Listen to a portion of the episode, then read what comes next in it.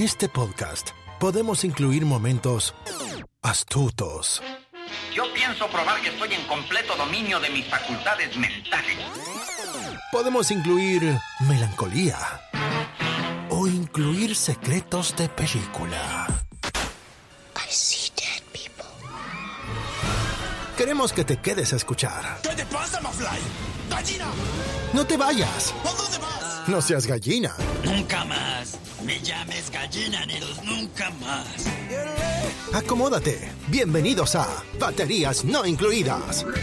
Con Jimena Campos y Samuel López. Únete a la aventura. Un podcast dedicado a la cultura pop del cine y televisión que hicieron historia. Vamos a llevarte por un túnel del tiempo audiovisual lleno de recuerdos y grandes momentos. Prepárate un buen asiento, palomitas, algo para tomar, porque así comenzamos. Baterías no incluidas. Arranca. Bienvenidos.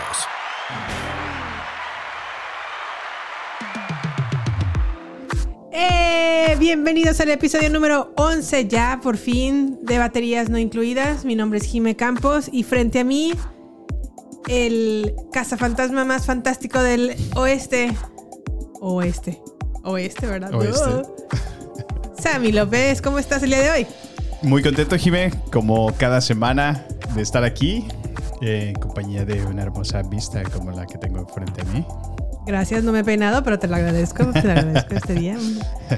Pues bueno, el día de hoy tenemos algunos temas que presentarles. El primero de ellos va a ser que Samuel y yo fuimos a ver al cine la nueva película de Ghostbusters Afterlife o El legado.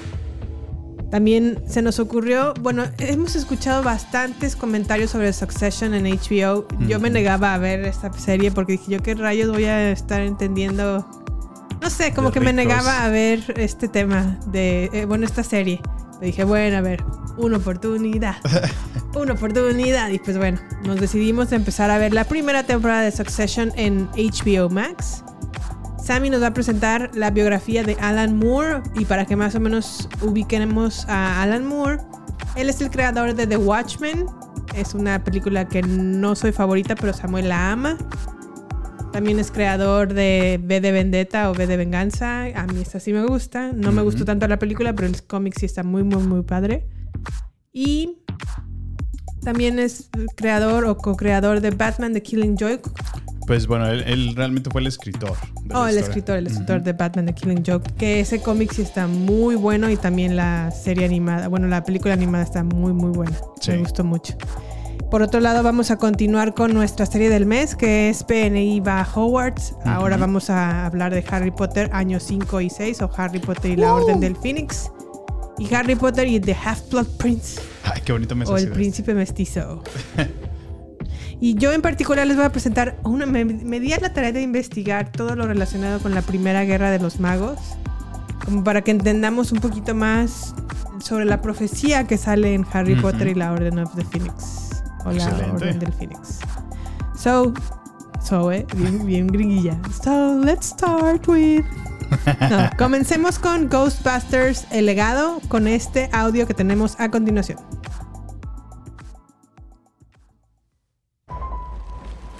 I remember Revelations. And I looked as he opened the sixth seal. There was a great earthquake.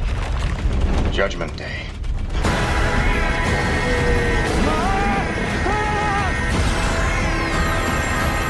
Raise a cult. I'm calling about what happened in New York. There hasn't been a ghost sighting in 30 years.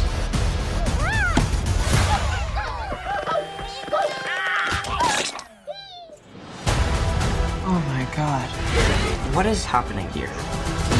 His grandfather was a Ghostbuster. Something was coming and he knew it.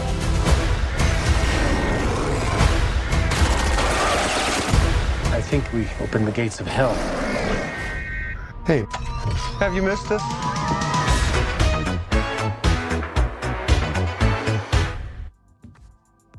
¡Hey, Ghostbusters! Who you gonna call, Sam? Ghostbusters. Muy bien, muy bien. Pues miren, fuimos a ver esta película al cine el pasado fin de semana. No, el, sí, el, el jueves, El- viernes. Bueno, por ahí, uno de esos días. El jueves, sí.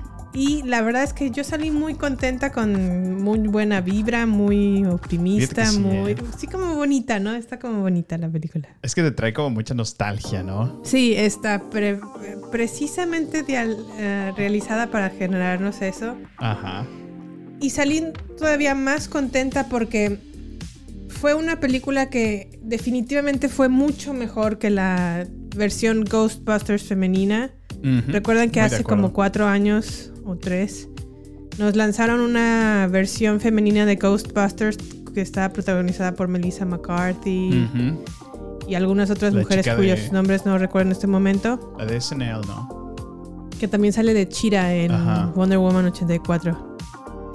Pero esa la verdad no me convenció. Ay, salía Thor. Este.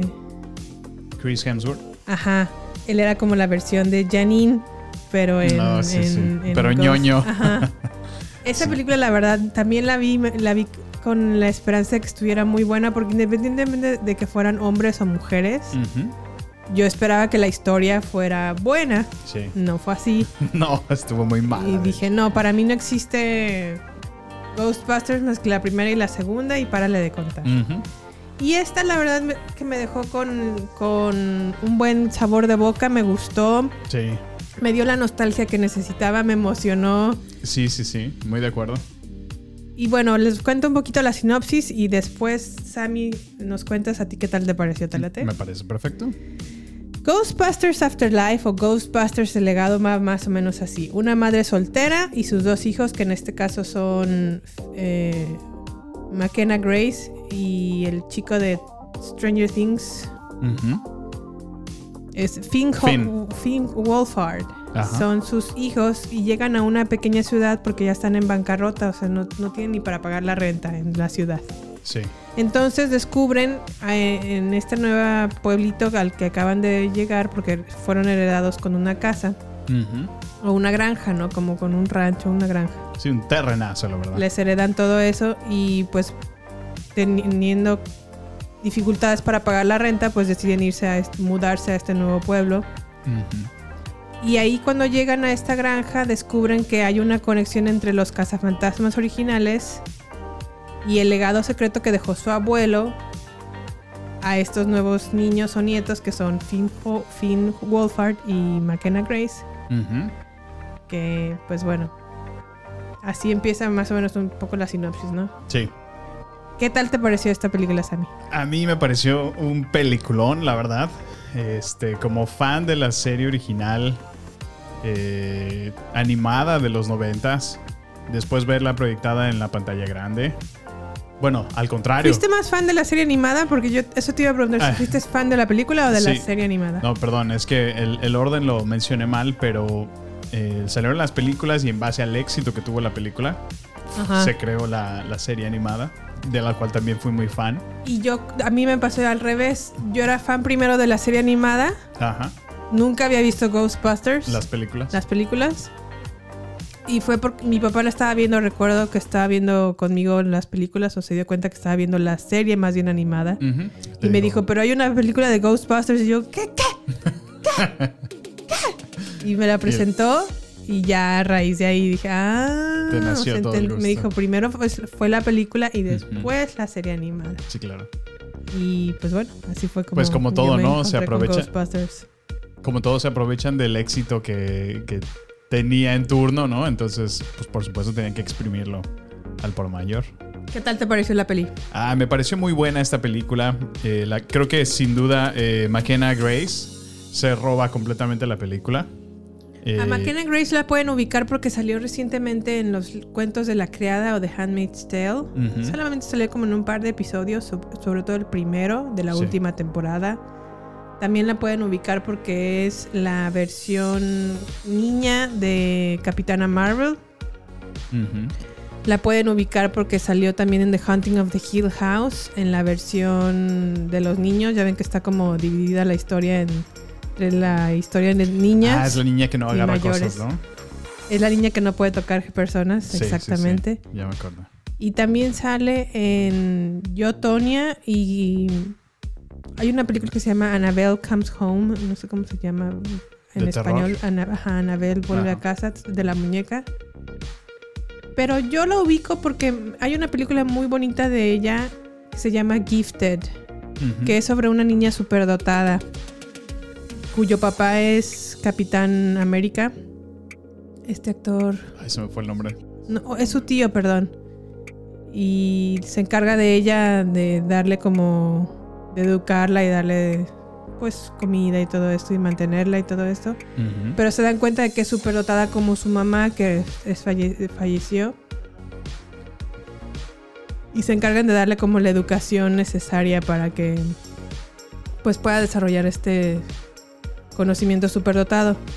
Está muy bonita la película, no, no- no es muy conocida, pero yo ahí fue la primera vez donde ubiqué a McKenna Grace. Y en Ghostbusters Afterlife, ¿qué tal, Sammy? Chris Evans era Capitán América. Chris Evans, ah, exactamente, ¿cómo olvidarlo? Pero sí, la verdad es que, ay, como te digo, eh, esta película me trajo mucha nostalgia y se, y se ve muy bonito. Hay, bueno, hay una parte que no quiero spoilearles porque es to- totalmente sorpresiva, pero es una excelente conexión con las antiguas películas. Sí. Se siente, eh, como te decía, la actuación de, de McKenna es muy buena. Sí, ella es la Realmente, mejor en, eh, este en esta película. Se, se ve como, como si pasaran el estandarte de una nueva generación, ¿no? Exacto. Eh, se siente orgánica la historia, se siente creativa. Te, te puedes conectar con el personaje realmente que es ella. Ujú. Y, y bueno, a mí, a mí gusta, me gusta muchísimo su actuación. Creo que también, ya lo platicamos tú y yo, eh, la presencia de, ¿cómo se llama? Paul. Um, se me fue su apellido. Paul Rudd. Rudd. Paul Rudd, que es mejor conocido como el hombre hormiga, ¿no? Recientemente en las películas de Marvel. Este, es, un, es un acierto muy bueno para esta película. Creo que trae un, un humor divertido, un humor no forzado, un humor fresco. Este, y te hace momentos muy agradables, ¿no? Creo que hasta su presencia, eh, pues sí, causa una, una agradable eh, presencia durante las escenas. La dirección está a cargo de Jason Reitman. Él es el hijo de Ivan Reitman. Ivan Reitman fue el director de la versión original de Los Cazafantasmas, la primera, la más legendaria, y la parte 2. Su hijo ahora tomó la batuta, lo pueden ubicar porque él fue el director de Juno, o Up in the Air. ¿Te acuerdas de esta niña que se embaraza muy joven y que quiere dar a la- en adopción a su niño? Espérame, dame tres segundos y me voy a acordar. Tres segundos ya pasaron y no me acordé. Bueno, ahora es Elliot Page. Ándale, Elliot Page. Ok, ya. Gracias. Juno era la protagonista. Más bien, Elliot Page es la protagonista en Juno. Ajá. Juno está dirigido por Jason Reitman. Ok. Y ahora Jason Reitman de su papá tomó la batuta para dirigir esta nueva versión de Ghostbusters Afterlife. Mm, ok. Aunque sentía como, él- en, en- en entrevistas él dice que sentía como mucha presión de dirigir esta película porque su papá dice que estaba presente en cada una de sus escenas de filmación y le recomendaba así como no, pues por aquí, por acá y por aquí y por acá.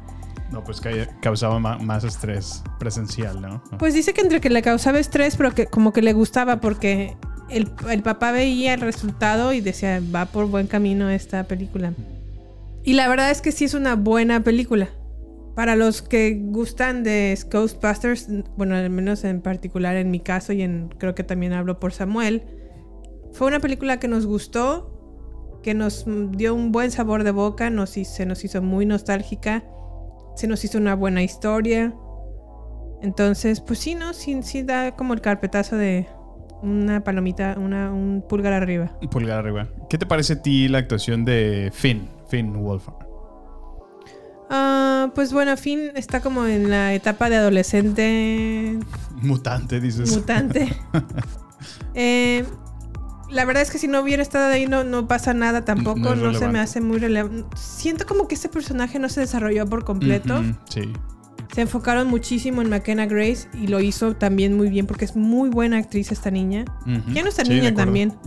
Ya es más adolescente, pero la verdad es que les faltó un poquito el desarrollo de este personaje. Como que quisieron empatarlo con un niño que lidia con su primer amor.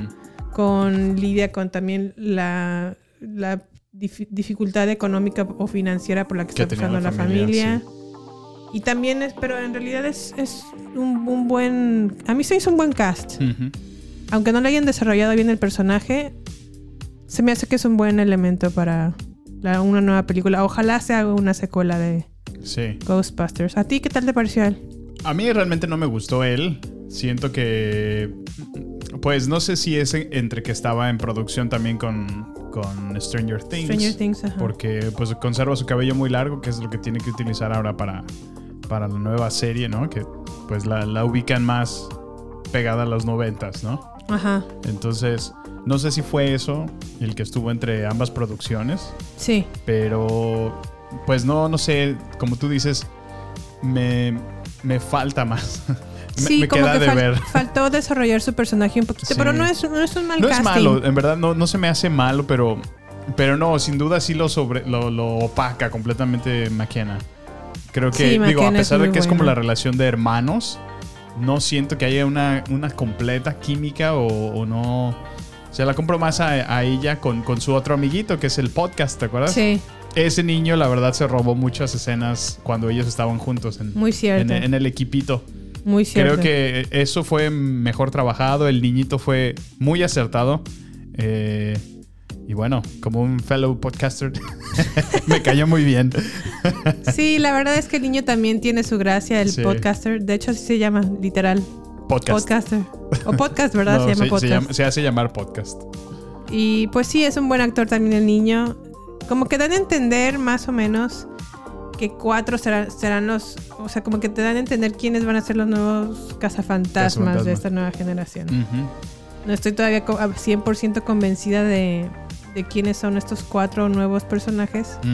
Yo espero que ustedes también participen con nosotros en redes sociales y nos digan si les gusta o no este nuevo legado o esta nueva versión o, o generación. legado es una palabra adecuada. Sí. Pero otra cosa que también considero chitochita o el, el- el- la cereza de un pastel fue la, la contratación de obtener a Paul Rudd en, Sí. en Ghostbusters. De hecho, recientemente ha sido calificado como el hombre más sexy del mundo. Entonces, Sí, bueno, no sé si, el ma- si es el más sexy, pero creo que está como a la par de Keanu Reeves. Todo lo que hace te cae bien. cae bien, O sea, sí. no hay un, solo ni serie ni película que haga Paul Rudd que te moleste. La verdad es que es muy buen actor. Creo que, por ejemplo, en nuestro episodio pasado hablábamos de un Ryan Reynolds que se, se la pasa buscando comedia, ¿no? Papeles muy, eh, pues... No, y que actúa igual que siempre, Ajá. como Deadpool en todas sus películas. Sí, pero por ejemplo comparas a, a este otro actor, que es Paul, y, y ves su trabajo, o sea, se ve que realmente lo toma con más seriedad. Y a pesar de que sigue siendo comedia, lo hace y lo hace muy bien. Sí. Lo hace muy bien. A mí me hubiera gustado que desarrollaran un poquito más su personaje. No salió tanto como me hubiera gustado, pero entiendo o comprendo que a lo mejor el enfoque estaba completamente en... En los niños. Pues no en los niños, porque también son adolescentes los Bueno. otros dos. Pero Sí. sí. estaba más enfocado a esa onda. Pero bueno, Ghostbusters, la verdad es que se las se las recomendamos. Si les gustó la serie animada, si les gustó la película original, esta les va a gustar. Oh, sí, es un golpe nostálgico directo al corazón. Y es un alivio también para los que a lo mejor fueron a ver Ghostbusters, la versión de mujeres, Y salieron tristísimos de la... Porque no fue una buena historia. La verdad es que yo no tenía problema en que fueran hombres o mujeres. Me parecía bueno, a lo mejor un- Pues sí. siempre y cuando fuera una buena historia. Que no lo fue. No, la, la historia se sintió mm, barata. Sí, Yo la diría. verdad. Nos, como diría Samuel, bueno, en realidad esta, esta frase yo la escuché de Fausto Ponce. Ajá. Nos quedó de ver. Acabo de ver. Pero bueno, pasemos a otros planos multimillonarios con Succession de HBO.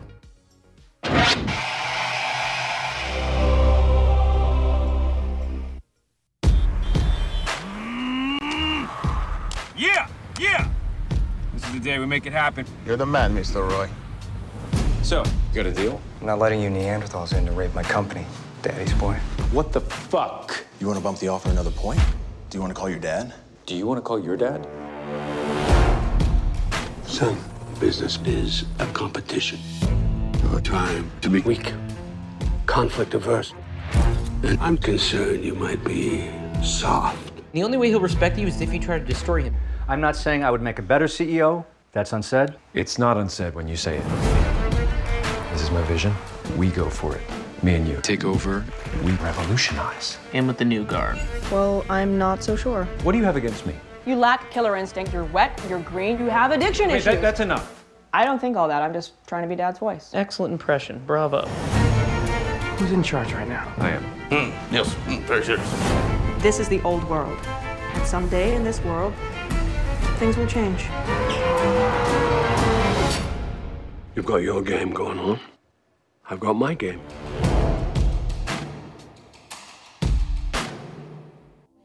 Bueno, pues Succession sigue, es una serie de televisión o una serie de HBO que sigue a la disfuncional familia de Logan Roy y sus cuatro hijos.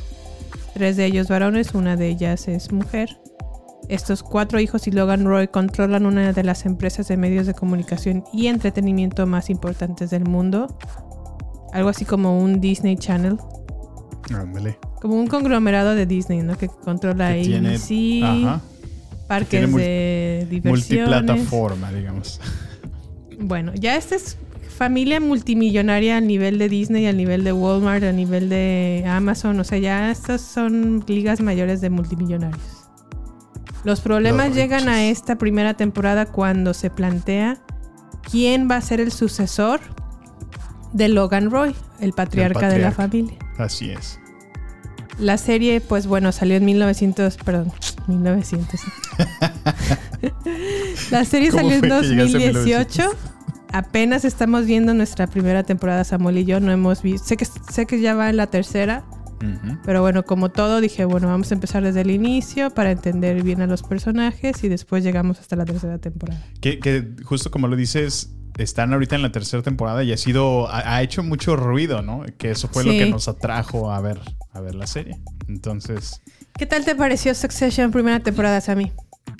este, muy, pues, ¿cómo te digo?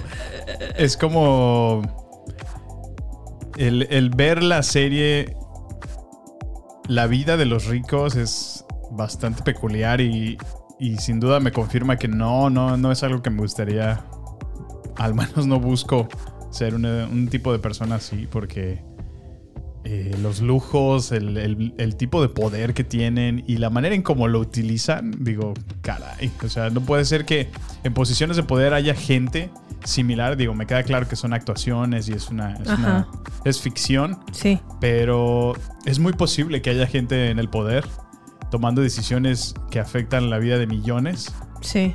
y, y sean este tipo de personas, entonces... Sí, es así, Es miedo, peculiar, ¿eh? o sea. Qué, qué pinto miedo. No voy a decir maldiciones porque le molesta a mi hermana, pero. qué Pero fíjate, miedo. fíjate que a la vez también me pone eh, en perspectiva de, de analizar, o sea, no importa que seas rico, que seas pobre, que seas gente de, de un mediano nivel, todos tenemos problemas familiares, todos tenemos y lidiamos de una manera a veces inteligente, otras veces de maneras muy estúpidas, O muy emocionales también. muy emocionales, es una mejor palabra. Pero, o sea, termina, termina quedando en familia, ¿no? Termina, terminan sacándose entre ellos los trapitos al sol, terminan peleándose como cualquier otra familia promedio en el mundo. A mí lo que me salta de esta primera temporada es que yo no logré empatizar con ningún personaje, ni con los hijos, ni con el padre, ni con la esposa. O sea, no hay un solo adulto en esta, en esta primera temporada que yo diga, bueno, es un adulto maduro, es un adulto... Parecen niños chiquitos, en verdad. Tienen muchas actitudes que tienen, o sea, en verdad no, no, es, no son como coherentes. Sí. Y me queda claro que a lo mejor la intención de la misma serie es darnos esta visión de estos de esta familia, pero yo no no me yo no yo no comulgo o no lo logro entender. Me gusta más bien que los personajes sean tanto buenos como malos, que muestren esa dualidad en, en un personaje, porque así somos nosotros en Sí, la realidad. termina- o sea, termina El ser humano tiene cosas buenas en su vida y cosas malas.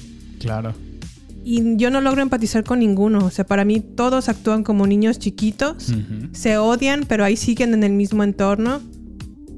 Se aman y ahí siguen en el mismo entorno. Hay un, un nivel de traiciones que dices, yo nunca haría eso con mi papá. Con o la sea, familia, exacto. porque es mi papá. También son un montón de niños caguengues que se exigen así como... El papá fue el que creó todo, Todo el imperio. ¿no? el imperio, y como que ahora le exigen al papá que les dé. Es que son Cuando él fue como el, el creador, dices, pues ¿por qué me tengo que obligar a mi papá a que me dé si yo no lo hice? Ujú, Sí, realmente lo ves así. Y yo lo proyecto con, con muchas familias de la sociedad mexicana, donde es el clásico papá que, que inició hace, por allá en los años 80, algún negocio Ajá. y se mantuvo, la supo hacer, tuvo las conexiones.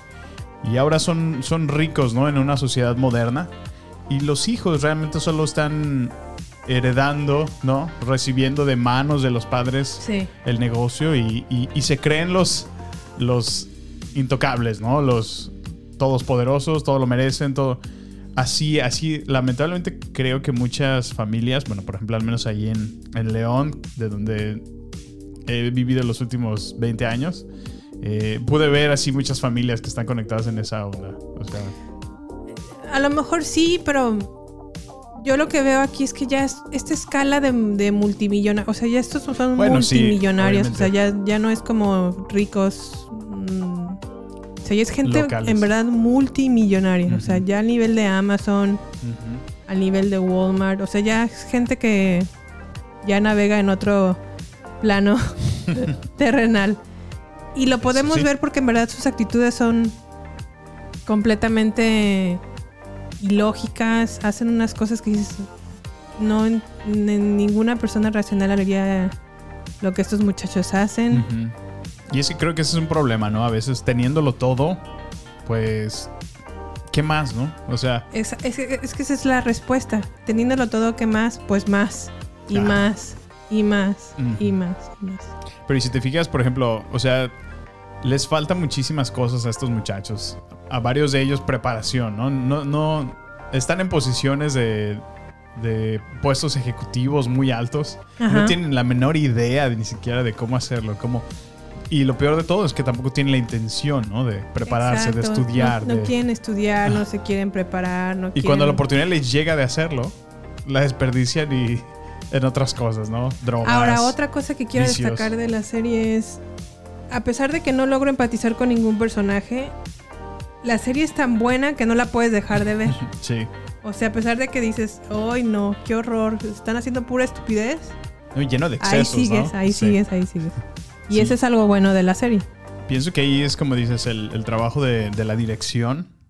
Eh, sin duda, el. Bueno, no puedo decir aquí que porque trae el- la cara o la faceta de HBO, ya garantiza que sea muy bueno, pero típicamente HBO nos ha acostumbrado a que presenta buen- muy buenos shows. Sí. Contenido muy, de muy alta calidad. Es muy cierto. Entonces, ya, ya de por sí trae, trae un buen respaldo.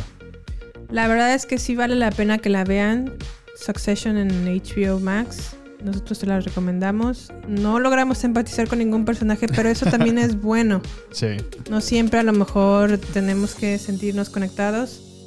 Y eso a lo mejor creo que es una virtud de la misma serie.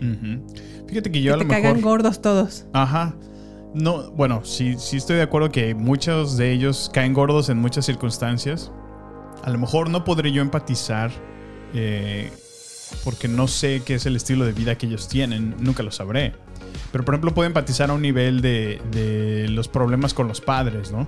Que ahí se ve que es evidente Exacto, el sí. maltrato que, que a lo mejor pudo tener el, patriarca, el papá, ¿no? En su vida. Y es que esa es la cosa, que ni siquiera al patriarca lo rescatas. Porque Sí, también es no. unas cosas que dices, qué horror, o sea, cómo trata a sus hijos, cómo justifica o quiere como arreglar la relación con sus hijos por el bien de su empresa, o sea, no, no, no es genuino realmente por su interés en sus hijos. Sí. Pero al mismo tiempo en otros episodios sí muestra interés por- y amor por sus hijos, o sea, Como es, es, es una relación muy volátil para, para mí, Muy- la manera de verlo. sí es muy dual. Ajá.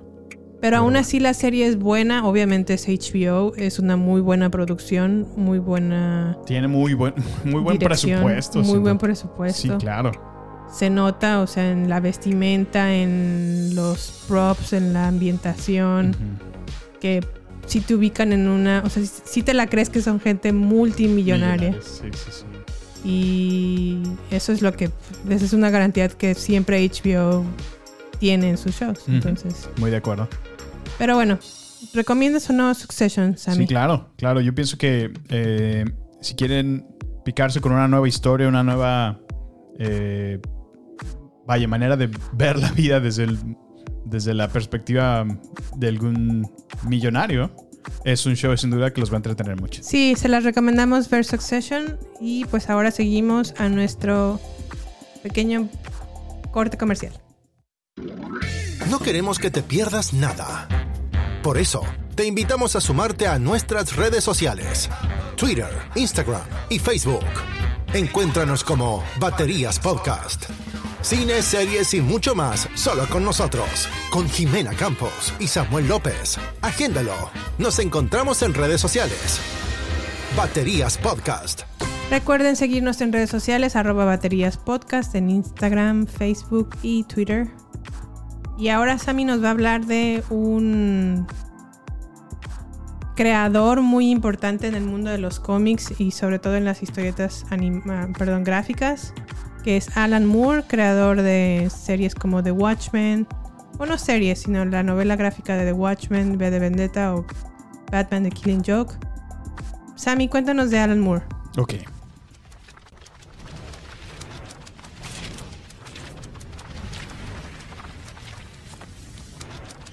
Ahí tienen los cómics. El mundo de los cómics, Jimé. Pues como sabrás, en nuestra moderna época tiene una importancia bastante considerable. Podemos ver un número de shows, perdón, shows. Sí, bueno, también shows. Ajá. Principalmente películas que están eh, proyectando ya en la pantalla grande un montón de historias que en su gran mayoría han sido extraídas de las historietas o cómics. Y el día de hoy les voy a hablar de una de las personas más relevantes e importantes del mundo del cómic, el cual es el señor Alan Moore. Para que aquellos que no lo conozcan y darles un- una breve introducción, Incluida yo. eh, Alan Moore es un escritor muy famoso del Reino Unido, eh, el cual nació en Northampton en 1953. Eh, actualmente es una persona de 68 años con un carácter bastante excéntrico y es muy famoso por la admiración de la estética victoriana. Eh, es, una per- es un personaje bastante importante en el mundo del cómic y les voy a contar por qué. Actualmente es considerado uno de los mejores autores de la historia de la novela gráfica. Desde su perspectiva, los cómics no son simples historietas, ¿no? Que te cuentan un- una historia del superhéroe. No necesariamente tienes que seguir una historia, ¿cómo se dice? En línea, recta, que te lleve de un principio a fin Ok. sino que desde su perspectiva, él le gusta eh, crear una historia genuina, una historia que, que invite al lector a, a pensar, que lo, lo lleve a, a desarrollarla también en su mente, que, que el lector pueda poner la otra mitad, él, él ya la escribió, tú la Sí. lees y tú en tu mente puedes hacer todo el trabajo. Ya. Eh, Alan Moore ha ganado 23 Eisner Awards, que serían el equivalente a los Oscars de los Academy Awards. Ok. Son los premios que se celebran en San Diego Comic Con anualmente desde 1991. Entonces imagínate, 23, nomi- eh, ve- 23 premios ha ganado hasta la fecha. Desde 1991. Desde 1991 que es, eh, vaya, se están celebrando los, este, este evento. Ok. Sí, formalmente. Entonces, también él es parte de la clase 2014 del Salón de la Fama de los mismos Eisner Awards. Y bueno, este es como su, su gran eh, currículum. Pero él comenzó a trabajar en 1979 como un dibujante. eh, labor que dejaría pronto para convertirse en un guionista de diferentes revistas. Sí, lo suyo creo que es ser guionista, ¿eh? Exactamente. Entonces, a eso, eso es justo lo que quiero llevar. Eh, tuvo un primer éxito con un cómic, el cual fue llamado Miracle Man. Por ella recibió un British Eagle Award en 1983. Ok. Eh, después de eso, ha tenido muchos trabajos y han, sido considerados en su gran mayoría de muy alto nivel y revolucionarios por, por todos los críticos. Como lo mencionabas al principio, Watchmen o The Watchmen es, es uno de los más destacados trabajos que, que Moore ha realizado hasta la fecha. Este fue creado en 1986 Uh, y es considerado por muchos críticos como la novela gráfica más grande de la historia. ¿Sí? ok. Eh, con, con la entrega de esta novela, él logró convencer de que eh, el cómic o la novela gráfica era un medio artístico por sí mismo, con sus propios códigos, con sus virtudes, y utilizando Watchmen se convirtió en el escritor de la historieta más respetado y admirado de todo el planeta. A mí en lo particular no me, no me gusta The Watchmen, pero puedo eh, respetar su trabajo. La verdad es que es muy buena la historia. Pero no te gusta el cómic o no te gusta la película? ¿Por Ninguno de los dos. Ok. Lo digo esto porque, bueno, otras de sus obras fue B de Vendetta, From Esa Hell. sí. Eh, estas, obviamente, son obras que están basadas en su autoría. Pero te puedo decir una cosa: él, él detesta, eh, rechaza completamente la, la creación de las películas. O sea, él. O sea, no le gusta que del cómic vaya a una película. Exacto. Para él, el, el hecho de que hayan realizado eso arruina completamente su autoría, arruina eh, su trabajo.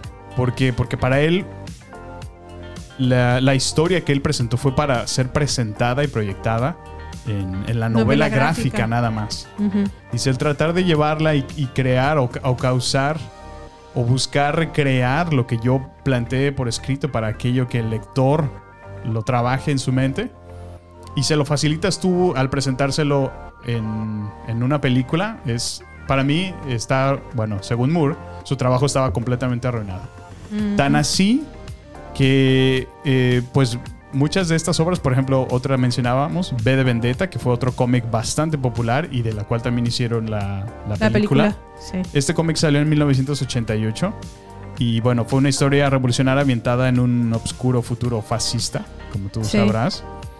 Y, pues, bueno, esta historia también confirmaba su reputación como un escritor incomparable e inalcanzable por muchos críticos. Y pues a él lo convierte esta historia como en una celebridad. Los medios empiezan a llamar mucho la atención porque en realidad fue, fue muy notable el trabajo que hizo en esta historia. Es Y- muy, muy bonito Sí. novela gráfica de Vendetta. Y a él no le gustó, no le gustó el, el éxito que estaba teniendo, no le gustó la tensión que esto le estaba generando. Y él prefiere aislarse y se retira para vivir en su ciudad natal, de vuelta allá en, en Northampton. Ok. Entonces, a partir de ahí continuó haciendo sus trabajos, ya lo hacía más, más remoto. Tuvo otra, otra novela gráfica llamada From Hell, eh, en la cual trabajó desde 1991 hasta el 96 Ok. la cual fue una revisión de la historia de Jack el Destripador desde su perspectiva. También Ah. fue otro show muy popular. Ok. Y bueno, mencionabas una que también es eh, bastante notable y destacable, la cual es el cómic de Batman The Killing Joke. Aquí también leí los dos, el cómic y, el vi la película animada, esta, ¿no? es, eh, ajá, esta fue una película animada, así es. Y esta también es considerada una de las historias del Joker más definitivas y de las mejores historias de Batman que jamás se han publicado. Sí, es Es, muy es- es bueno. un, es un muy destacado cómic. Y bueno, a mí me llama la atención eh, mientras estuve investigando más de Alan Moore desde su perspectiva y por qué, por qué él rechaza tanto el, el trabajo del cine. ¿sí? Eh, muchos lo han convertido como, como, el, como un contracultura pop, lo hacen llamar. Eh, ya que, pues bueno, como te mencionaba, la parte del cine, él siente que le ha robado mucho crédito, se han tomado eh, pues mucho de su trabajo y lo han arruinado en la pantalla grande, al punto de que al momento de recibir sus regalías o, su- o- o lo que le corresponde por los derechos de, de creativos, Sí. él ha rechazado y ni siquiera ha tomado ese dinero. Porque dice que está tan avergonzado de que su nombre lo pongan que dice, arruinaron el trabajo esto, no, no merece que mi nombre esté ahí. O sea, imagínate un ego de ese, de ese tamaño. Pues no sé si ego, pero ¿A ti qué te pareció, por ejemplo, B de Vendetta? A mí sí me gustó la película y la, la novela gráfica. Mm, la película a lo mejor sí tiene sus deficiencias, Sí. pero No, a mí sí me gustó. A ti sí lo- te lo- gustó. Las dos. Pero no sucede lo mismo con The Watchmen. No, a mí no me gustó que, cómo la representaron en la pantalla grande. Y tampoco estoy como muy enamorada de la novela gráfica, entonces como que... Sin embargo, en Batman The Killing Joke me gustan los dos. Tanto el cómic como, Como el la balance. película animada. Sí, bueno, eh, es, es interesante lo que dices porque así como tú, hay mucha gente que, que no solamente admira el trabajo que ha hecho al escribir y el desarrollar estas historias tan complejas que llevan al, al lector a, a desarrollarlas más y te invitan a pensar, a imaginar, a tomar las decisiones que, que a lo mejor la persona en la historia podría o no hacer. Sí. Lo cual para él, junto con el trabajo colectivo de los, de los dibujantes, ¿no? De los que aquellos que diseñan eh, la- el, el gráfico de los cómics, en un conjunto, para él ese es, ese es como su arte. Él es. Él siente que, que desarrolla su propio arte al escribirlo y desarrollarlo de esa manera. Entonces, eh, pues bueno, algo muy curioso es, bueno, eh, ha trabajado por años. Él estuvo trabajando en Marvel y DC Comics en mucho tiempo. Y pues la razón por la cual se salió, o por la cual eh, no le gustó continuar o, o avanzar con ellos, es debido a múltiples y fallidos intentos que tuvo por mantener la libertad de sus propias creaciones.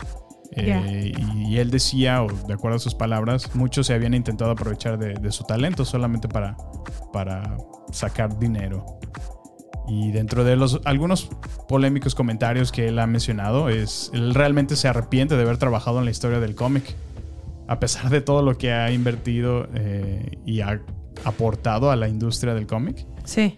Él dice que ha repudiado casi el 80% de su trabajo en los cómics, ya que no le permiten ser el dueño. Él, él dice que le han quitado los, los derechos o propiedad de autor. De su autoría, de sí. su autoría. Entonces, algo que a mí me llamó bastante la atención es que él considera al cine de superhéroes como, como una plaga. Y siento que es algo aquí con lo que aquí- a ti te va, te va a empezar a gustar y te va a conectar. Fíjate, desde su manera de verlo, y estas son sus palabras, dice, la buena escritura es la que empuja al lector a un compromiso activo. El arte realmente efectivo exige que el público haga al menos la mitad del trabajo. ¿Sí? Y esto va de la mano con lo que te decía que para él el hecho de que el lector se, se conecte, esté hojeando la historia, esté leyendo la narración, esté imaginando lo que está sucediendo, a él le gustaba pensar que, que el, que el- parte o el otro 50% lo, lo desarrollaba la persona en su cabeza, el lector. Eh, él perdió completamente la fe en la industria del cómic y bajo sus palabras nuevamente, él menciona, el individuo, el individuo promedio es capaz de afrontar una narrativa compleja, esto es como peleando por todas las producciones que ahora se hacen en el cine. Sí. Dice, pero a menudo no es lo que se le ofrece. En la cultura popular primero se decide que el público está compuesto sobre todo de simplones que no van a apreciar nada inteligente. Entonces se producen obras de ese estilo asumiendo que es lo que la masa quiere. Este proceso, prolongado durante décadas, genera una audiencia, perdón, una Audiencia. que difícilmente podrá reconocer un material inteligente si es que lo ve. Y si te fijas, no está, no está nada desconectado con lo que hemos estado platicando acerca del universo cinemático de Marvel. ¿No? Pues sí, bueno, es que la verdad. Ay, Marvel o DC.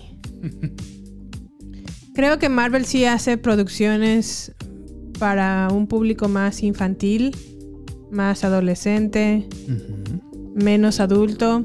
Y lo hace para que se pueda vender mucho más su producto a nivel mundial. Ok. Si fuera a lo mejor un Disney haciendo un Joker, por ejemplo, aunque fuera a lo mejor taquillero, no tendría la misma magnitud de taquilla que a lo mejor tuvo Avengers Endgame. Muy de acuerdo, sí. Pero cinematográficamente o a nivel de historia o si me preguntas qué película es mejor una u otra, Joker es em, a nivel de historia mucho mejor que Avengers Endgame.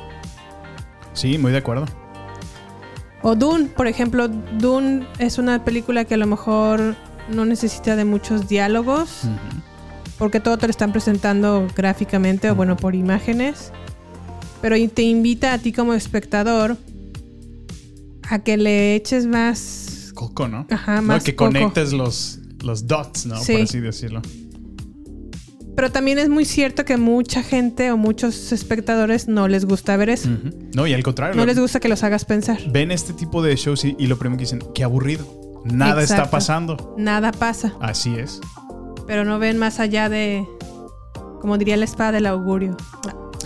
No ven más allá de lo evidente.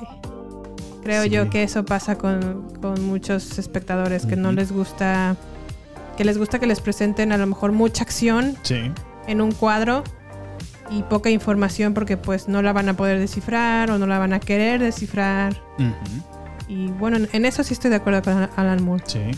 Y fíjate, su posición es tan fuerte en contra de los superhéroes que para él, bueno, si analizamos sus obras, realmente no hay como un como un Superman. el clásico, ajá, el clásico superhombre que tiene fuerza o habilidades eh, ajenas a él que ahora lo dotan y le dan cualidades y ahora se le, se le pasa salvando el mundo, ¿no? Ajá. O sea, sus historias son más allá de eso. Te, te van, te, te ponen otros, otros escenarios, otro panorama. Entonces, bueno, finalmente para cerrar, esta es tu, la posición actual que tiene Alan Moore en, en, cuanto a los superhéroes. Y él se refiere que nos encontramos con la nostalgia del siglo pasado dominando posesivamente el ámbito cultural moderno y negándose a permitir que esta era sin precedentes desarrolle su propia cultura, relevante y suficiente para los tiempos que ahora se viven.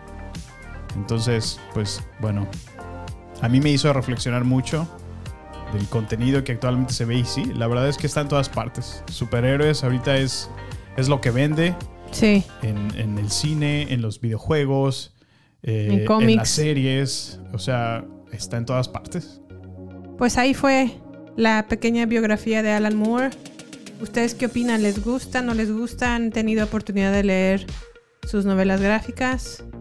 ¿La pueden comparar con sus novelas, bueno, perdón, con su versión en películas? ¿Les gusta? ¿No les gusta? Participen. It's changing out there. There's a storm coming, Harry. Just like last time.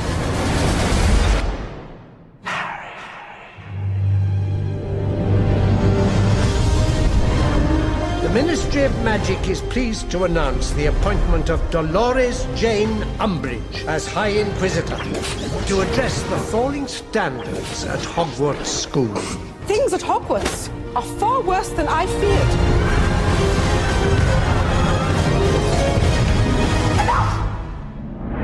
You have been told that a certain dark wizard is at large. This is a lie. It's not a lie. I saw it. We've got to be able to defend ourselves. And if Umbridge refuses to teach us how, we need someone who will. Every great wizard in history has started out as nothing more than what we are now. If they can do it, Why not why us? not us? Pues antes de pasar a Harry Potter 5, Harry Potter y la Orden of the el Phoenix, vamos a hablar de noticias potterianas con Jime Campos y Sam López. La primera de ellas es, adivina qué Sam. A ver, cuéntame. Daniel Radcliffe, Emma Watson y Rupert Grint van a regresar a Hogwarts después de ¡Woo! 20 años. 20 años, imagínate. Según lo que leí en el portal de Variety, estos tres personajes o la triple, la divina trinidad, van a, Tampoco, bueno, tampoco. quien, quien respectivamente interpretó a Harry Potter, Hermione Granger y Ron Weasley, van a regresar a Hogwarts después de 20 años a un especial para celebrar el aniversario de la franquicia de la primera película, es decir, Harry Potter y eh, la piedra filosofal. Oh, nice. La reunión está planeada para transmitirse a través de la cadena HBO Max el primero de enero de 2022 para que por ahí le anoten en sus calendarios. Al diálogo hay que, hay que ponerlo. El show va a hablar de cómo se realizó la historia, entrevistas a profundidad, conversaciones con el elenco Van a estar otros actores como Robbie Coltrane, que fue Hagrid a lo largo de toda la serie. Ujú. Elena Bo- Bonham Carter, que fue Esa, esa. la favorita de Sam, Bellatrix no, Lestrange. ni me la nombres. no. Voy a hablar mal. Ah, Ralph Fiennes, que fue Lord Voldemort. Jason Isaacs, que fue Lucius Malfoy. Ujú. ¿Y saben quién no va a estar en este especial? La jefa. La autora J.K. Rowling, quien ha sido criticada por sus comentarios antitrans, más bien transfóbicos, Transfóbico, sí. y no va a aparecer en, es- en este especial. Y el primer teaser de este especial lo van a presentar en el primer concurso de. Bueno, ¿se acuerdan que la semana pasada les hablé del que va a, haber- un concurso de Ah, sí. Harry Potter, el torneo de las casas de Hogwarts? Ujú. Ahí se va a lanzar el primer teaser de este, De este especial show. de 20 años. Órale, qué chido. Muy emocionado. A ver qué tal. A ver qué tal. Para que no se lo pierdan, muchachos, el primero de enero del 2022, Estaremos Harry platicando. Potter regresa a Hogwarts. No, y lo platicaremos todo en su momento, por supuesto. Así es, así es. ¿Qué más, a mí? Tú no- nos tenías noticias de videojuegos. Bueno, noticias de videojuegos conectadas con el universo de Harry Potter. Tenemos dos videojuegos que se acercan. Uno de ellos es Howard's Legacy, el cual va a ser un juego multiplataforma estilo RPG o juego de rol, donde podrás jugar la vida de un estudiante en la famosa academia de una manera que jamás la han visto. Eh, será un estilo como open world y la historia se basa en los años 1800 donde podrás tener una experiencia inmersiva. Eh, Sony lo había revelado el año pasado, en septiembre. Eh, sin embargo, va a ser, como lo mencioné al principio, multiplataforma. Será un tipo single player y crea la, la conversación de quizás si lo pudieran conectar a un modo multiplayer. Lo cual estaría padrísimo, en mi opinión, que pudieras compartir el juego con otros Sí, eso amigos estaría en padre. línea. ¿Y Magic Awakened? Magic Awaken va a ser otro juego estilo RPG también, pero este va a ser un juego basado como en combate de cartas. Este ha sido principalmente desarrollado por Porky's Umbrella, que eh, son los desarrolladores de- de- del mismo juego. Ya, ya de hecho está en algunos países asiáticos, lo cual creo que es Taiwán, China, eh, ay, se me, se me fueron todos, pero bueno, ya, ya ha estado y, y está muy bonito el juego porque los diseños son como estilo, como estilo historieta, estilo cómic de todos los personajes que conocemos, pero es, es- es muy bonito el diseño y la experiencia sí es inmersiva. Entonces, bueno, estos son los dos juegos que se acercan para que estén al pendientes. Estoy emocionada por Howard's Legacy, ¿eh? Se ve padrísimo. Sí, los se ven muy padres los Se gráficos. ve A ver, a ver muy, si muy bien. A ver qué tal están. Bueno, Pues bueno, comencemos con Harry Potter. Harry Potter. eh. Porter, ¿quieres una cerveza, verdad? Harry Potter y la Orden del Phoenix. Aquí la historia comienza cuando en un, muy, en un verano muy caluroso Harry Potter está en su casa de sus tíos. Eh, se encuentra como muy inquieto ese Harry Potter, ese muchachón, ¿verdad? Está muy, muy desesperado porque ni recibe noticias de Ron ni de Hermione. Y presiente como que algo extraño está sucediendo en Hogwarts. Y pues bueno, en efecto, cuando por fin comienza el curso, sus temores más profundos se hacen realidad. El Ministerio de Magia, que todo este tiempo se ha negado o ha negado la existencia de que Voldemort ya regresó, Así es. inicia una campaña de desprestigio contra el mismísimo Harry Potter y el director de. Hogwarts, que, fue, que es Albus Dumbledore. Y también mandan a la profesora, ay, Ay, la Lolita. a esta Lolita, Dolores Umbridge. y le encomiendan la tarea de vigilar todos los movimientos de Dumbledore en Hogwarts. Así que además de sentirse solo e incomprendido, Harry sospecha que Voldemort puede adivinar sus pensamientos e intuye, intuye que el terrible mago trata de apoderarse de un objeto secreto que le permitirá recuperar su destructivo poder. Híjole.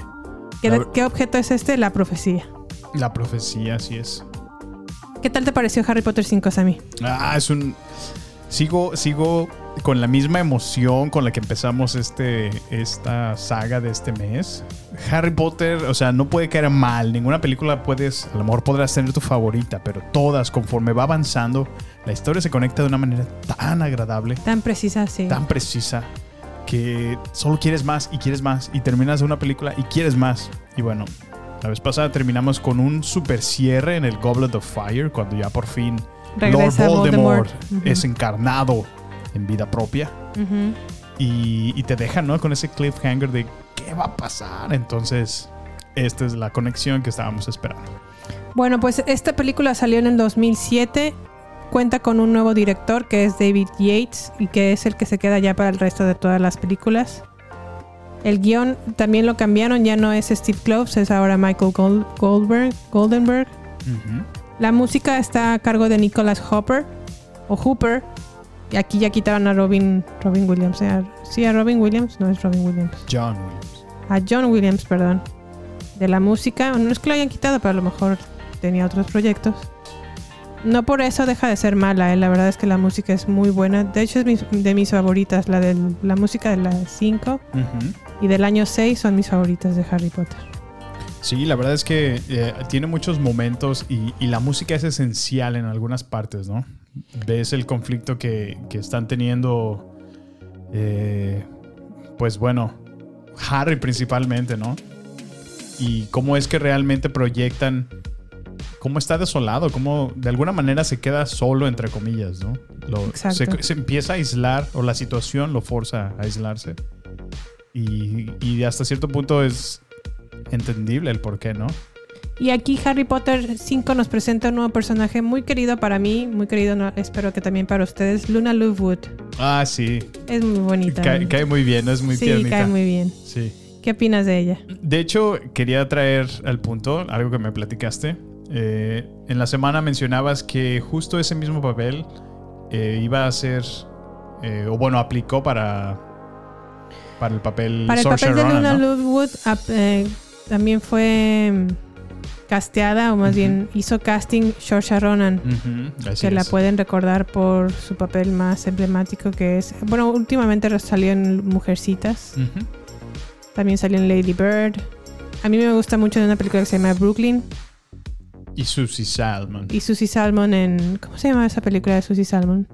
Ay, no me acuerdo. Susie Salmon. Ay, esa está muy triste esa Está película. muy, muy desgarrado. Ahí fue donde ya la conocí Dirigida por, Peter vez. Jackson. Y me dio mucha tristeza esa película. Bueno, Saoirse Ronan aplicó, audicionó más bien para el papel de Luna Lovegood porque es fan de Harry Potter.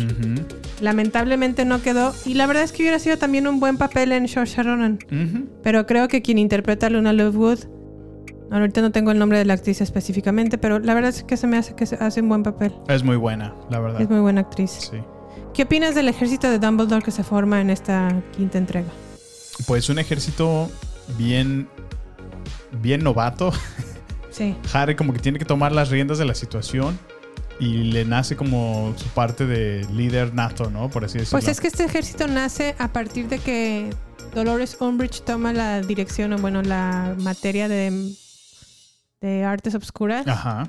y les enseña puras cosas como bien básicas, como de No, de hecho ni siquiera quiere usar magia, que es lo que a mí Sí. más me sorprende. Digo, pues es una clase de... de defensa contra artes obscuras Ajá, y no quiere Sin ver- usar magia. Exacto. O sea, Y entonces, pues, Hermione Granger dice, pues esto no es práctico, esto no me está funcionando para la vida no, común sí. y convencional. Y se desarrolla como un, como un tipo resistencia, ¿no? Como los, Sí. como los rebels, ¿no? Como... eh, me gusta mucho porque de alguna manera a- hasta la misma Hermione, ¿no? Siente que rompe las reglas, entre comillas, pero esta vez la situación lo forza. Exacto. Porque ahora quien está a cargo de imponer esas reglas no tiene los mejores deseos e intenciones con... Y con la Hermione vende el producto del ejército de Dumbledore como Harry Potter es el que nos va a liderar en este ejército, porque él es, con el, él, él es el que ha lidiado con cosas más oscuras a lo largo de estos cuatro primeros años. El último siendo que vio en carne propia como tomó Dom- vida Dumbledore, perdón, Voldemort. ¿Qué opinas de el tan, ¿cómo lo puedo decir? Polémico beso de Cho Chang y Harry Potter. Polémico, no sabía que fue polémico. Pero. Pues era muy esperado, muy... Oh, pues es su primer beso, ¿no? Sin duda. Y el último. Ah. No, no es cierto, no es el último. no se vuelven a besar. Ah, con ella sí. Ok. El Pero- primer beso de Harry Potter y el último con Cho Chang. Con Cho Chang, así es. Bueno, ya hemos platicado de Cho Chang, que desafortunadamente no tiene la misma presencia que tiene en los libros, pero eh, pues no se me hace un beso muy romántico que digamos, como que se siente un poquito forzado. Pero fíjate que ahí Her- Hermione como que en- dentro de la misma historia justifica el, el personaje de Cho Chang y por lo que está pasando. Ajá. Dolores Umbridge la amenaza mucho constantemente de que le va a quitar el puesto a su mamá que, que tiene en el ministerio. A lo Mm. mejor eso no se ve directamente en la película, Sí. pero sí en los libros. Y también la amenaza con reprobarla, como que le hace medio bullying a No, yo sé Dolores que- a, a Cho Chang. Por eso yo no la bajo de la, de la traidora. Pero, pero, pero, pero, pero, espérame, espérame. Acuérdate que aquí también le dan Verita Serum. Ay, no, eso sí. Y ahí sí no tiene opción más que del, delatar a sus. Pues a sí, orden yo sé que está bajo influencia, yo sé que está bajo influencia de, de, pues sí, de un spell, ¿no? De, de una poción. Pero, por ejemplo, los papás de Neville estuvieron bajo un Cruciatus y nunca revelaron ninguna información y se lo llevaron hasta la muerte. Entonces, No están muertos los papás de. de Neville, Están en un manicomio. En San Mangus. ¿qué no están muertos? No. Sí están están, en un manicomio, no. Neville Longbottom vive con su abuela. Sí, por eso, pero sus papás los mató. No. Los dejó locos. Ah. ¿En Sí, serio? Sí. Eso lo van a decir a lo mejor un poquito más claro en el siguiente, los siguientes episodios de Baterías No Incluidos. Ok, esto es algo nuevo para mí. Pero bueno, algo muy importante que gira en Harry Potter 5 Ujú. es la famosa profecía. Ok, ¿Qué cu- dice la profecía? El único, y esta la dijo esta mm, Trelawney, la maestra de adivinación de, que sale mucho en el Harry Potter 3 Ujú. o El prisionero de Azkaban. Sí. Bueno, Trelawney dice así. El único con poder para der- derrotar al Señor Tenebroso se acerca. El señor tenebroso. Nacido de los que lo han desafiado tres veces, vendrá al mundo a concluir el séptimo mes. Al mundo al concluir el séptimo mes, es decir, julio. Y el Señor Tenebroso lo señalará como su igual. Pero él tendrá un poder que el Señor Tenebroso no conoce. Y uno de los dos deberá morir en manos de otro. Pues ninguno de los dos podrá vivir mientras el otro siga con vida. El único con poder para derrotar al Señor Tenebroso nacerá al concluir el séptimo mes. Harry Potter nace ¿cuándo? En julio. 31 de julio. Órale. Pero, pero, pero, pero. También da la casualidad que nace en estas fechas en julio también Neville Longbottom. Entonces no encuentro la conexión. ¿Se cree que también podría ser Neville o qué? Podría ser el elegido también, Neville. Oh, ok, ok. Perdón, es que me llamó mucho la, aten- la atención que lo mencionas todo el tiempo como el señor tenebroso. Es como cuando le... ¿Quién es el señor Tenebroso? No era todavía Lord Bueno, Voldemort. No, por eso, pero dile Dark Lord. El señor tenebroso suena. Es Oh, como cuando, pues. cuando ves Game of Thrones todo el tiempo y sabes que es Jon Snow y luego lo lees y Juan Nieves. ¿Qué tiene de malo el Juan Nieves? Está chido. no sé, como que siento que le quita valor. Bueno, no voy a decir, el único con poder para derrotar al Dark Lord se acerca. A Voldemort. No, porque no se puede decir nombres, es una profecía.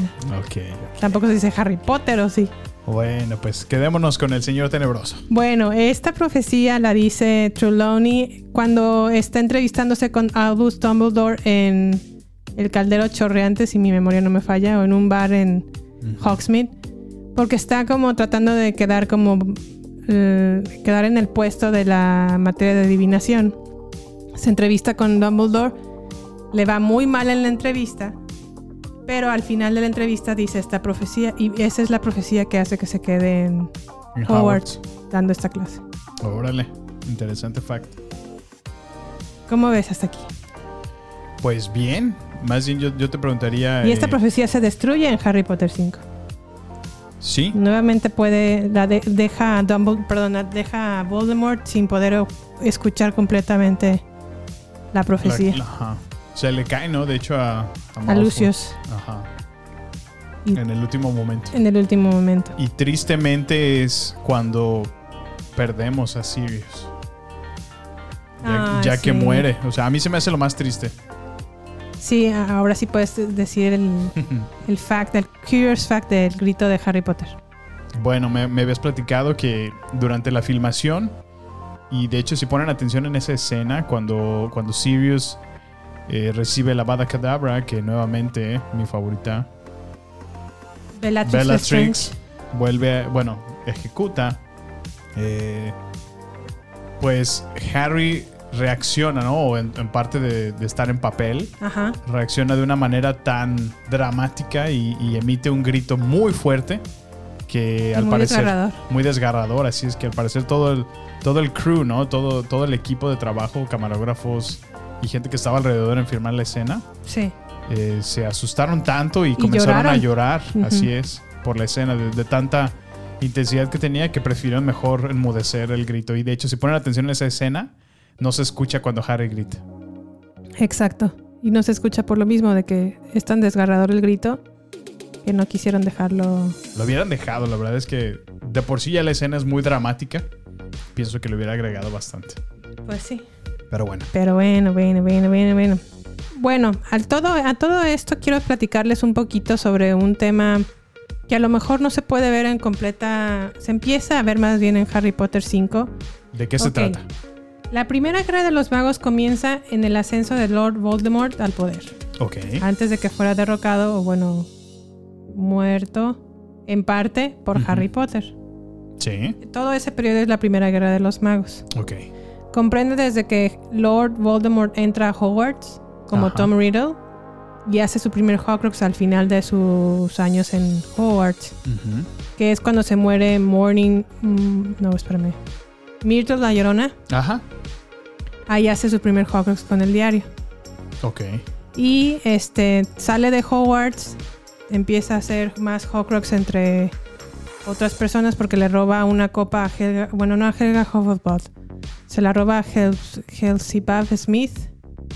Le roba a ella la copa de Helga, Helga Hufflepuff y le roba también el, el pendiente o el collar el que de trae. Salazar de Slytherin. Los convierte a ambos en Horcruxes. Fíjate, objetos de tanta importancia en las casas y. Y otro convier- eh, convierte también otro Horcrux que es el anillo que se ve en, en Harry Potter 6, que es en el príncipe mestizo. Que es el anillo de su mamá, ¿no? Ajá. Sí. Ese también lo convierte en un Horcrux. Entonces hasta aquí ya van cuatro. Y luego también, eh, perdón, Dumbledore. Dumbledore al mismo tiempo, al ver que el Ministerio de Magia se está haciendo como muy debilitado y muy se, se divide entre la gente que apoya a los a los de sangre mestiza y la gente que apoya a los de sangre pura. Ok. Aquí eligen a un primer ministro que es de sangre mestiza y mucha gente no lo apoya, mucha otra gente sí lo apoya, se empieza a hacer divisiones. Y Dumbledore dice, pues bueno, entre lo que el Ministerio de Magia se arregla sus desmanes, yo voy a hacer mi propio ejército. Ok. Y hace la resistencia que es la Orden of the Phoenix. Dentro de esta orden está Dumbledore, obviamente, Hagrid también es otro participante, Los Potter. los Weasley, que es Molly Weasley y sus hermanos, los Potter, que es Lily y James Potter. Sirius Black, Los Longbottom. los Longbottom, Remus, Remus Lupin. Ujú. Pero todos ellos la forman en la última parte de la Orden of the Phoenix, ya cuando está por terminar. Ok. Y bueno, esta Orden of the Phoenix la, la usan para tratar de acabar con el ejército de Dumbledore, que Dumbledore, perdón, el ejército de Voldemort, Ujú. que Voldemort juntó en ese momento a muchísima gente Sí. que estaba a favor de los de sangre pura, pero también se alió de gigantes como Hagrid, pero bueno, de su raza más bien, Sí. Y de pura gente que había sido rechazada por el Ministerio de Magia en su momento. Órale. Él los usó para su ejército, Pues entre ellos también. Lo- hombres lobo, como lo son Remus Lupin, pero Remus pues no, no se unió. Claro. Y una vez que sale de que sale Voldemort de Hogwarts, también empieza a hacer empieza a trabajar en Borgin and Burks, que es esta tienda La como de artes tienda. obscuras. Sí. Y en este tiempo te digo, hace los otros dos Horcrux que ya mencioné. Y después de esto desaparece entre 1961 y 1971. Se dice, que no se sabe a ciencia cierta, que en este tiempo se dedicó completamente a estudiar artes obscuras Órale. y agarrar como más poder para él mismo, ¿no? Sí, claro. Regresa a Hogwarts con Dumbledore para pedirle trabajo y que lo deje ser profesor de defensa contra artes obscuras. Órale, ¿en serio? Y de aquí en este tiempo se hace de su, su- su cuarto Horcrux, que Pero- es la diadema de Helena Ravenclaw. Una pregunta ahí, ahí me confundes. Este, o sea, ¿que no estaban en pelea?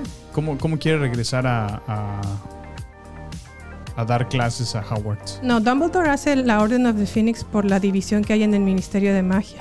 Ok. Pero no se sabe a ciencia, cier- a ciencia cierta quién dirige a los malucos. Mm, ya veo. Porque Voldemort todavía está así como de navegando con bandera de yo estoy, yo estoy bien, yo soy buena persona, no pasa nada. No, yo pensé que ya desde ahí ya estaba siendo No, no, liderado. Pero Dumbledore sí sabía qué tipo de persona era Voldemort desde sus tiempos en Hogwarts. Porque hacían cosas y luego después como que Voldemort yo no como que o Tom Riddle como decía, ajá, exa- exacto, yo como yo no fui. Y este, ¿y qué más? Y pues ya, entonces si quieres la segunda parte de este desenlace, te la cuento en el siguiente episodio. Ah, bueno, Para pues. contarte la, la segunda parte de los Horcruxes, Horcruxes y cómo realmente es como se acaba Voldemort con lo de Harry Potter. Ok, perfecto. Bueno, estaremos a la expectativa. Y vamos a entonces al Harry Potter 6 o Harry Potter y el príncipe mestizo ahora.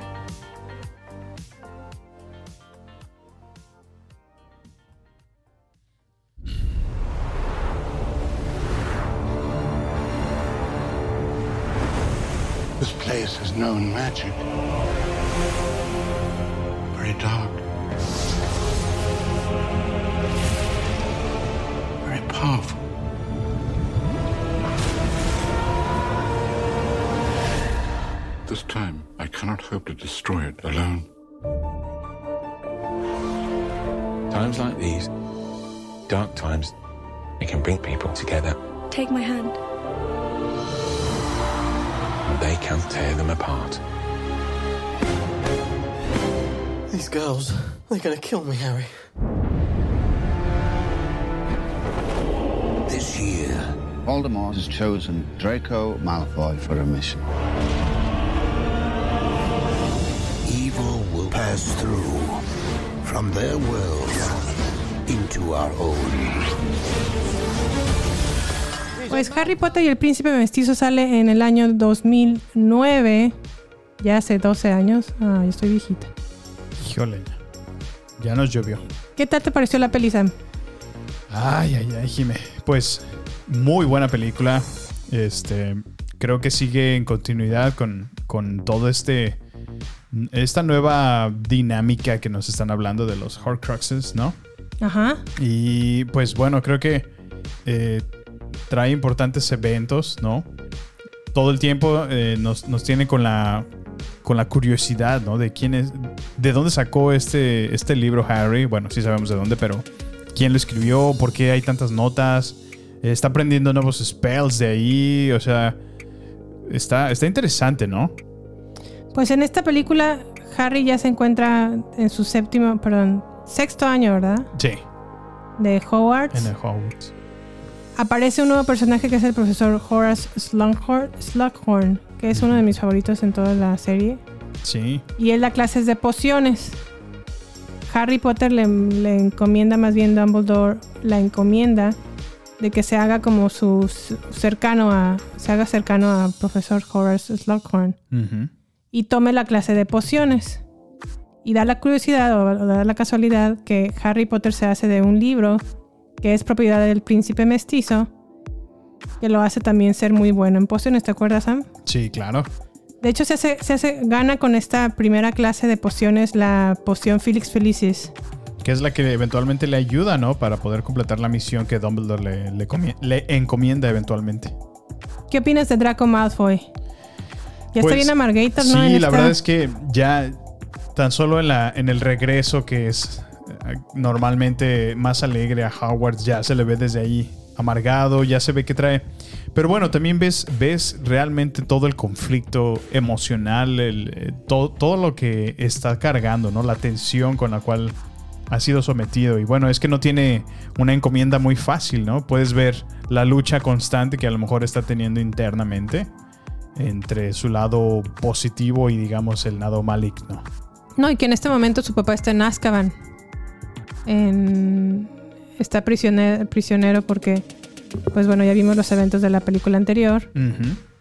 Y tiene una encomienda que le pidió el, el señor obscuro. o aquel que no puede ser nombrado para que haga en esta última eh, o en el sexto año de Harry Potter. Era, eh, eh, lo mencionabas como, fíjate, el señor oscuro está mejor, pero lo decías, el señor tenebroso. Entonces, Bueno, bueno, aquel que no puede ser nombrado, pues. ok. ¿Qué opinas de El Príncipe Mestizo, Sam?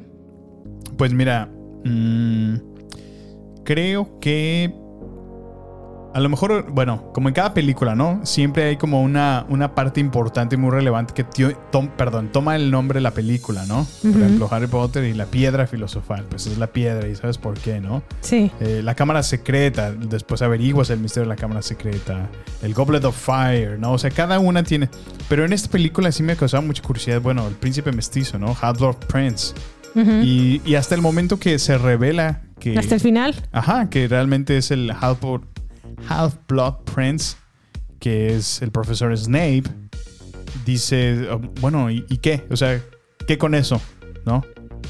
Eh, a mí me causó inicialmente esa reacción como de, ok, bueno, sí, él fue el príncipe mestizo, pero ¿qué hay con eso? O- sin embargo, como analizándolo o poniéndome a pensar un poquito, Sí. eh, proyecta realmente la importancia y la relevancia que tuvo el profesor Snape todo este tiempo, ¿no? Exacto, exacto. Y no lo había visto así desde esa perspectiva. O sea, como que en este- en- de esa manera te muestra realmente que, eh, bueno, por- para empezar, por qué Snape es como es. Podemos ahí tener un pequeño vistazo a lo que fue su, su infancia, ¿no? El, el bullying al que era sometido por principalmente el papá de Harry. Lo cual Harry no tenía ni idea, ¿no? Y se trata de disculpar, pero Snape por eso lo, lo corre de su, de su habitación, ¿no? Entonces, y de hecho, creo que Snape es por eso el- el mejor personaje de toda la saga de Harry Potter. Porque es un héroe y villano a la vez. Exacto, sí. Y, y- y es que es algo muy, muy completamente inesperado, ¿no?